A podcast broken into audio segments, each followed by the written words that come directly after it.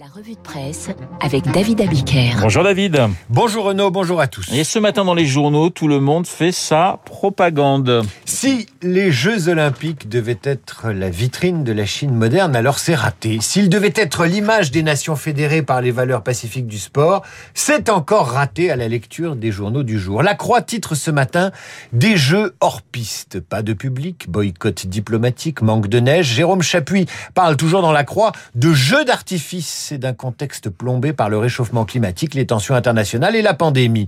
Des jeux d'hiver pas vraiment verts, titre l'Alsace avec une image, une image qui dit tout rien à la fois, une piste de ski artificielle et derrière de grandes cheminées.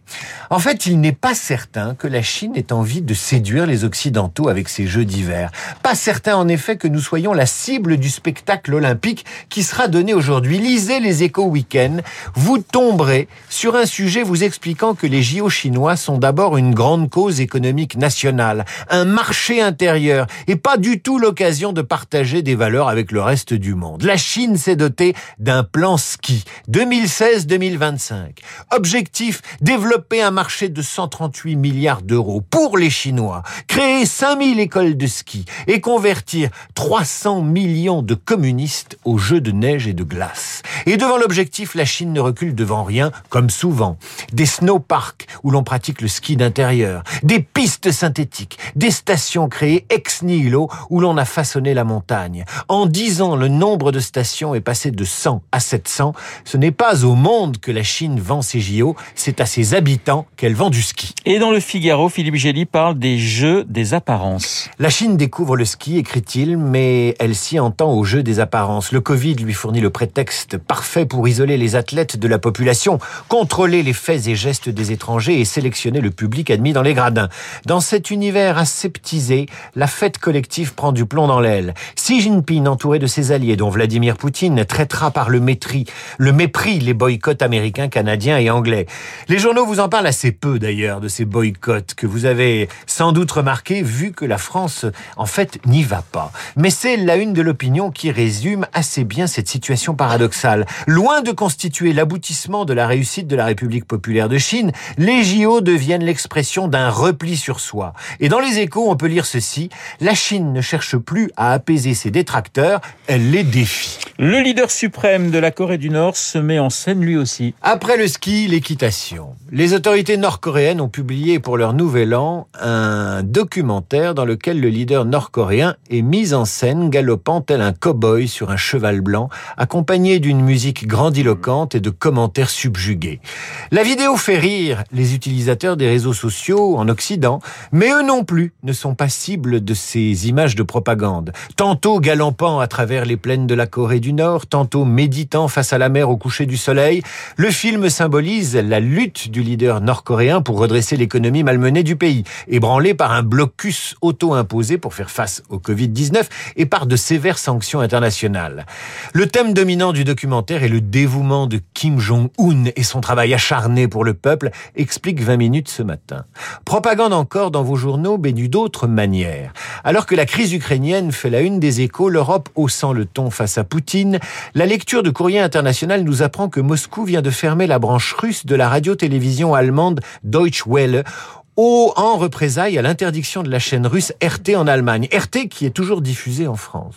C'est la première fois depuis la chute du mur de Berlin qu'un média occidental est fermé en Russie. Le meilleur moyen de gagner en fait la guerre des images, c'est effectivement de les interdire. Ou de les inventer en fabriquant de fausses.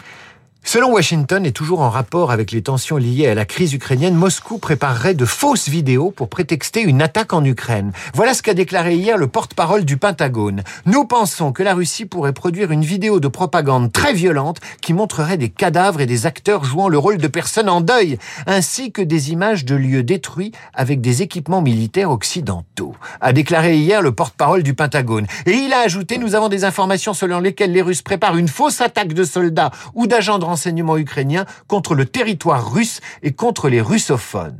Si ça vous rappelle un film américain avec Dustin Hoffman et Robert De Niro, où des hommes d'influence, c'était le titre du film, des hommes mmh. d'influence américains inventaient une guerre pour détourner l'attention des problèmes de politique intérieure, eh bien vous ne vous trompez pas. Un canular journalistique à présent dans les échos week-end. L'histoire du photographe norvégien Jonas Bendisken, qui a inventé le plus grand canular de l'histoire du photojournalisme récent. En 2021, il a construit de toutes pièces un passé, une histoire, une sociologie à une ville de 50 000 habitants de Macédoine, dans un livre de photographie accompagné d'un faux reportage fabriqué lui-même à partir de rumeurs, de mensonges et de faux témoignages parsemant l'histoire de cette région.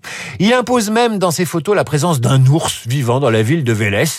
Il y ajoute une communauté de jeunes hackers ayant contribué à déstabiliser plusieurs scrutins présidentiels américains. Le livre est publié, présenté au Festival de photojournalisme de Perpignan en septembre dernier. Son reportage répond à toutes les idées préconçues que les Occidentaux se font de ces régions d'Europe centrale. Pauvreté, grisaille, personnes esselées, voleurs de poules, hein, comme on disait autrefois, carcasses de voitures, les clichés ont la vie dure. La soirée de présentation du vrai faux livre ne fait pas tiquer aucun des professionnels présents ce jour-là. Une fois le, le canular révélé, Jonas, Jonas Bendisken déclare Ce que j'ai prouvé, c'est que le contexte dans lequel est montrée l'image est aujourd'hui plus important que l'image elle-même.